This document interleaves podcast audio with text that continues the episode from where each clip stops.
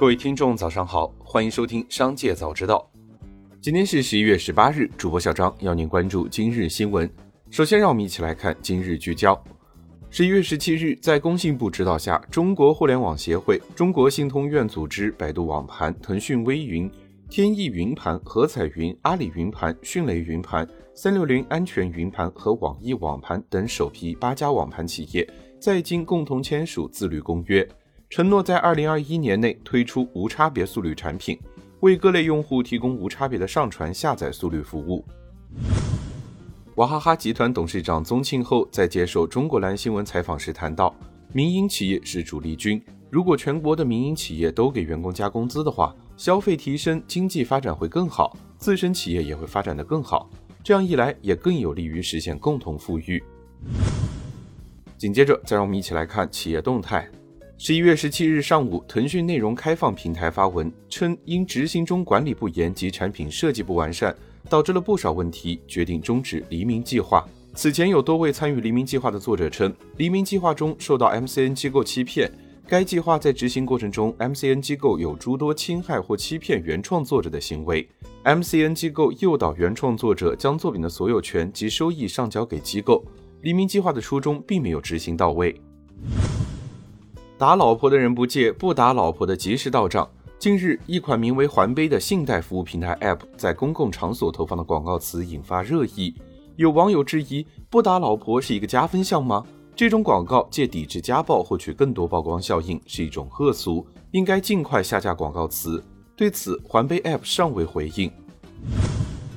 近日，在上海展出的迪奥与艺术因一幅摄影作品引发网络热议。照片中的女人眼神阴鸷，脸色暗沉，涂着厚重眼影，戴着清朝护甲。许多网友怒批有丑化亚裔形象之嫌，迎合西方对亚裔族群的刻板印象。据了解，迪奥这张照片是由中国时尚摄影师陈曼拍摄制作的，他也因此被网友批评是迎合欧美市场的畸形审美。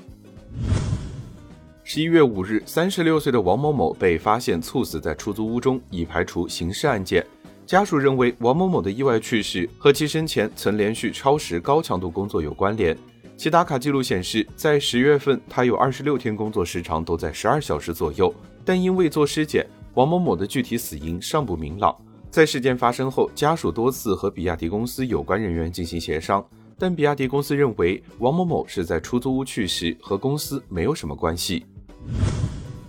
近日网传某大行深圳分行关怀员工身体健康，免费发放速效救心丸套餐的消息。经求证获悉，该行为招商银行深圳分行，速效救心丸是其为员工发放慰问礼品中的一件。根据一位网友晒出的图片，这份慰问礼品中有消心痛、心痛定、硝酸甘油、扑尔敏及天津速效救心丸等药物，还有一份使用说明书。网传文件显示，万科内部下发一份关于万科集团总部节衣缩食和打造战时氛围的倡议，提出要转变黄金时代的惯性思维方式，将经营理念贯穿始终，对不产生价值的动作和开支做减法，花小钱办大事等工作要求。十一月十七日，百度 CEO 李彦宏表示，百度自动驾驶出行服务平台萝卜快跑正在常态化商业运营。三季度，萝卜快跑提供了十一点五万次乘车服务，这使得百度成为全球最大的自动驾驶出行服务提供商。百度制定的未来目标是，到二零二五年将业务扩展到六十五个城市，到二零三零年扩展到一百个城市。有消息称，紫光集团引入战略投资者已进入最后阶段，阿里巴巴和浙江国资组成的联合体有望接手。对此，紫光集团旗下上市公司紫光股份表示。暂未收到集团通知，此前早有类似的传言。今年八月份被《新京报》曝光的北京胖哥俩餐厅，因存在使用隔夜死蟹冒充活蟹、使用过期变质食材等行为，被丰台区市场监督局处以没收违法所得和罚款五十万元。其食品安全管理人员刘某同时被罚款九万二千八百零五元。据报道，国家药品监督管理局组织对小儿酚胺咖敏颗粒、安非咖片、复方氨基比林茶碱片、安磷酚咖胶囊、安咖敏片、丁苯羟酸乳膏、小儿复方阿司匹林片、安非卡敏片等八种药品开展了上市后评价，经评价，国家药品监督管理局决定自即日起停止上述八种药品在我国的生产、销售、使用，注销药品注册证书。这两天，国货老牌风花哭穷的话题，把这个平价又低调的国民品牌推上了热搜。出圈戏码天天有，想要翻红难长久。国货热是情怀怂恿，还是真实存在的需求？是年轻人的爱国情怀变现，同情加分，还是真正的理性决策？太多国货之光还没有找到自己身上的光，国货回潮让产品与时代同行，不能只靠自嗨，更不能靠对手跌倒自己吃饱。最后，再我们把目光放向国际。日前，非营利组织人民疫苗联盟根据辉瑞、BioNTech 和莫德奈这三家药企的收入报告所进行的分析与估计显示，他们今年的税前利润总共可达三百四十亿美元，相当于每秒赚超过一千美元。